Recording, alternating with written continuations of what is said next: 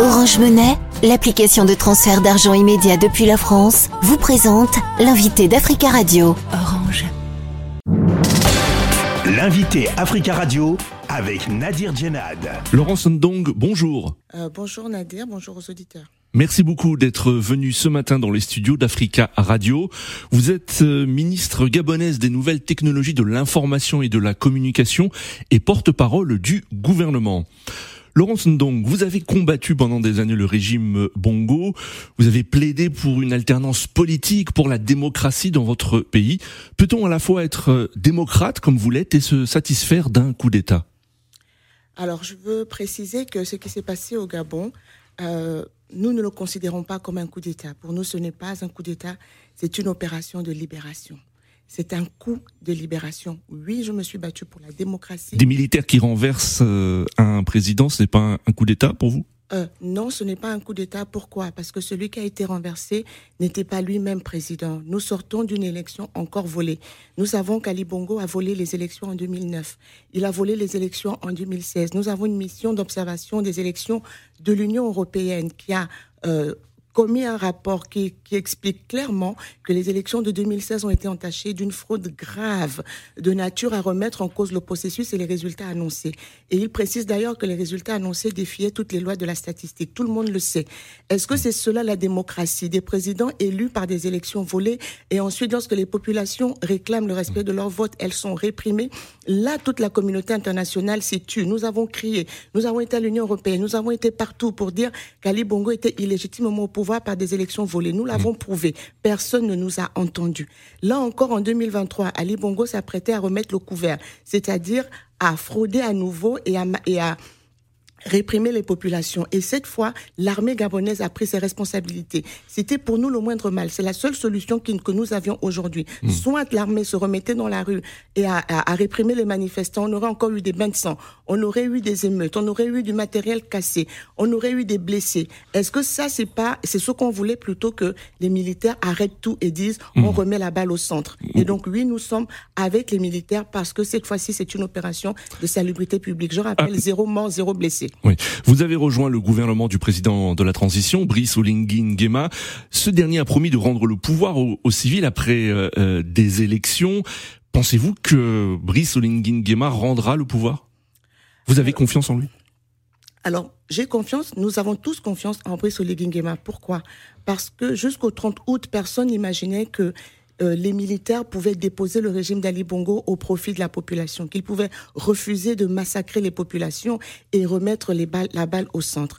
Il faut dire que ce qui s'est passé au Gabon, ce n'est pas du fait de Brice Oligui Nguema. Ce sont tous les officiers supérieurs de l'armée qui se sont mis ensemble pour dire nous allons préserver la paix dans notre pays, nous n'allons pas continuer de servir un régime qui opprime les populations et qui s'impose. Et les militaires ont désigné à, l'unanimité Brice Oligui Nguema comme président. Maintenant, on veut mettre la charrue avant les bœufs.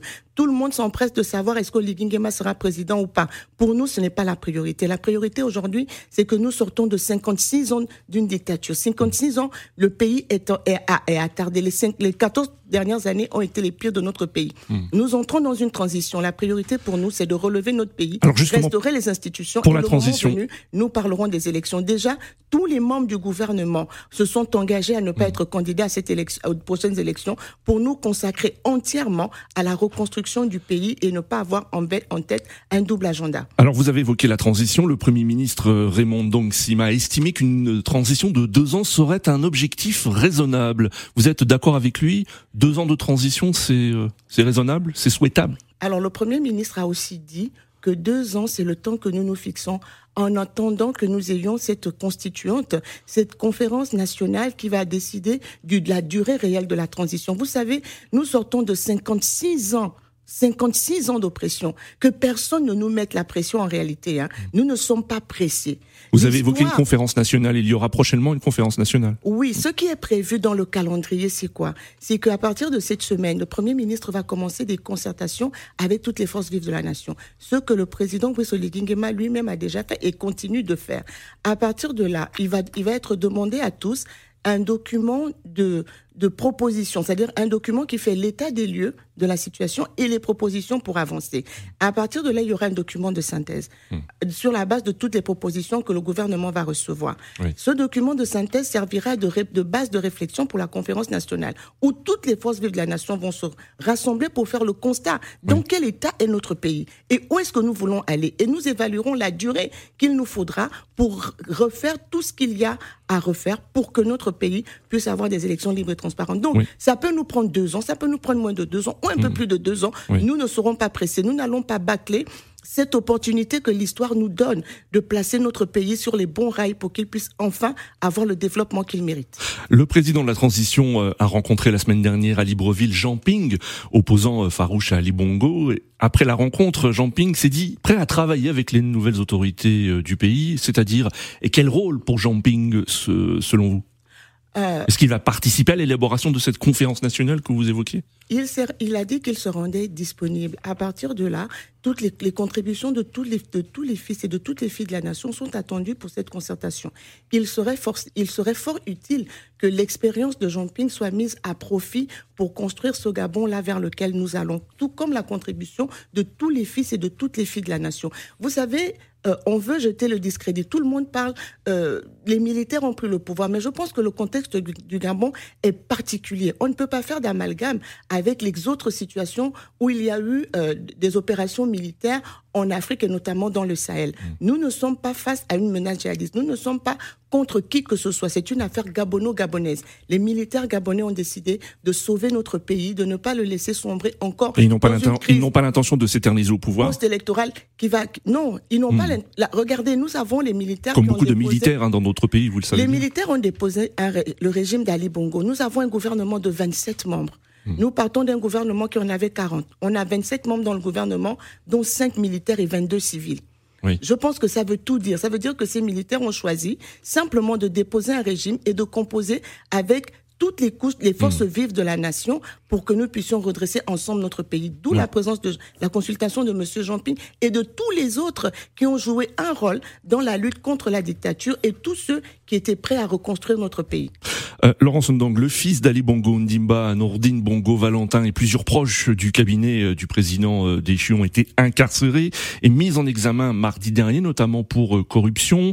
D'autres personnalités ont été placées sous mandat de dépôt à la prison, à la prison centrale de Libreville. Il y a l'ancien ministre du pétrole, l'ancien ministre des travaux publics et un opérateur économique. Mais pourquoi l'ancien président Ali Bongo n'est pas inquiété? Est-ce que vous souhaitez que lui aussi réponde de, cette gestion, euh, des accusations de corruption qui, euh, sont faites? Alors, il faut déjà savoir que ceux qui sont euh, mis en examen aujourd'hui ont été pris en flagrant délit. Nous avons tous vu les, valises d'argent qu'ils détenaient dans leur maison. Donc, ils ne sont pas, c'est pas des, c'est pas des suppositions, c'est pas, ce ne sont pas des supputations. Noureddin Bongo Valentin n'est pas arrêté parce qu'il est le fils d'Ali mmh. Bongo. Il est arrêté parce qu'il a été trouvé en possession de sommes d'argent dont on ne connaît pas l'origine. Et l'enquête suit son cours. Ça peut être, on a parlé de drogue, on a parlé, euh, il faut qu'on explique l'origine de cet argent. Mmh. Laurent Sondang, merci beaucoup euh, d'être venu dans nos studios ce matin. Merci Nadir. Je rappelle que vous êtes ministre gabonaise des nouvelles technologies de l'information et de la communication et porte-parole du gouvernement.